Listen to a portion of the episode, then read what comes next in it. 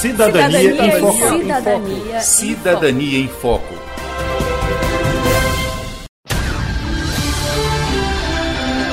A partir de agora você acompanha o programa Cidadania em Foco, jornalismo, informação e cidadania no seu rádio, uma produção do Ministério Público do Tocantins em parceria com a rádio UFT-FM.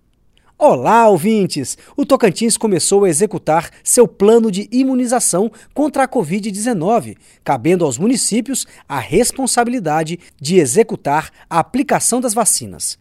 É um momento de grande expectativa, mas são poucas as doses disponíveis nesta primeira distribuição 44 mil doses para 139 cidades. O Ministério Público do Tocantins está atento, fiscalizando para que a vacina realmente chegue aos grupos prioritários desta etapa inicial, que são os profissionais de saúde, os idosos em instituições de abrigo e os indígenas que vivem em aldeias.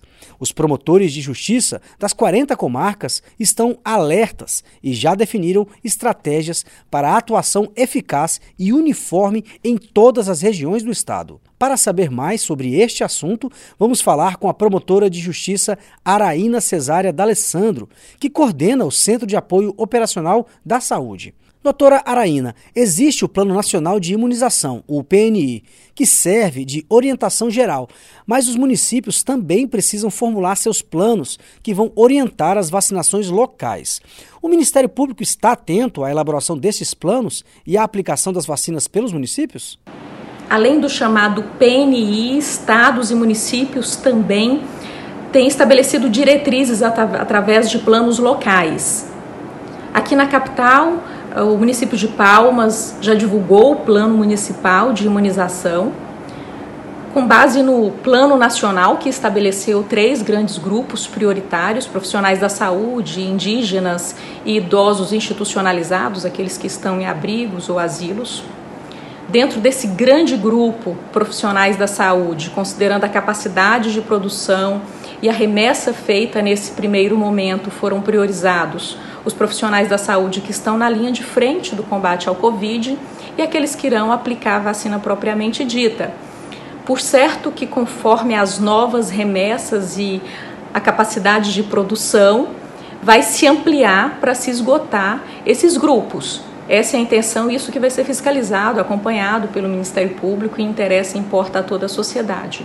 Da mesma maneira, o Ministério Público, através das suas unidades no interior do Estado, também pretende acompanhar esses planos locais e fiscalizar a, a, transparência, a obediência a esses grupos prioritários por razões fáticas e razões jurídicas. Outra questão sensível diz respeito à insegurança demonstrada por muitas pessoas que têm medo que a fila não seja respeitada e pessoas fora do grupo prioritário recebam a vacina. Doutora, qual penalidade pode ser aplicada a alguém que venha a furar a fila? Eventual desobediência a essa fila que foi estabelecida por razões sustentáveis, ela pode ter consequências, consequências de várias ordens.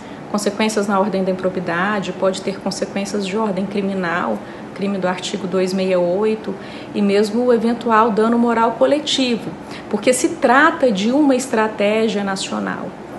E é uma vacina pública num sistema universal, num sistema integral e num sistema, sobretudo, baseado na participação popular, num sistema participativo, Sistema Único de Saúde. Uma última informação.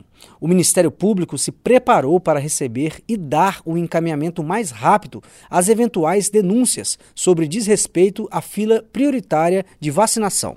Além de chamadas gratuitas pelo telefone 127, foi disponibilizado o e-mail denunciacovid@mpto.mp.br, repetindo denunciacovid@mpto.mp.br e o número de WhatsApp 63 99100 2720 99100 2720. A ouvidoria também pode ser acessada pelo site do Ministério Público www.mpto.mp.br. Repetindo, www.mpto.mp.br. A gente fica por aqui. Agradecemos à promotora de justiça Araína Cesária pela participação. Na próxima semana estaremos de volta com um novo assunto. Esse foi o programa Cidadania em Foco, uma produção da Assessoria de Comunicação do Ministério Público do Tocantins, em parceria com a rádio UFT-FM. Produção e redação: Denise Soares e Flávio Herculano. Apresentação: João Lino Cavalcante. Edição: Jales Barros. Revisão: Luciana Duailib. Coordenação de jornalismo: Alaíla Milhomem. Cidadania, Cidadania em Foco. Cidadania. Cidadania em Foco.